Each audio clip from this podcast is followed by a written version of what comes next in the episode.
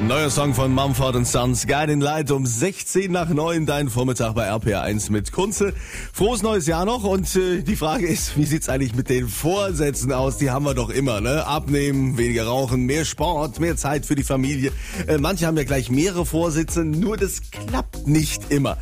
Kann aber klappen, wenn man es richtig macht. Unser Experte Peter Gerst hatte, der hat den Taschenguide Willenskraft auf den Markt gebracht. Herr Gerst, Sie sagen, wir sollen mit uns gnädig sein. Was bedeutet das in diesem Zusammenhang? Mal ein Beispiel. Ich nehme mir vor, künftig dreimal wöchentlich Sport zu treiben. Hm? Dann schaffe ich es aber mehrmals, nur ein bis zweimal die Woche. Jetzt kann ich mich deswegen unter Druck setzen, mich selbst beschimpfen und mir Willensschwäche vorwerfen.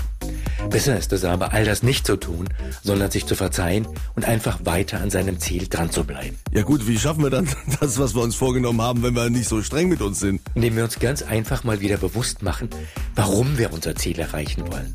Was alles schöner, angenehmer und besser sein wird, wenn wir es erreicht haben. Ein positiv ausgemaltes Ziel, auf das wir uns im Hier und Jetzt freuen.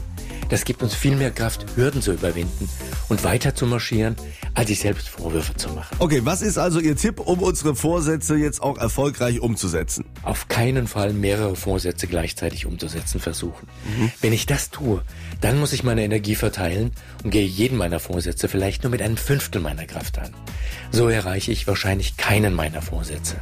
Besser ist es, seine Vorsätze hintereinander anzugehen und sich ihnen jeweils mit 100% Energie zu widmen.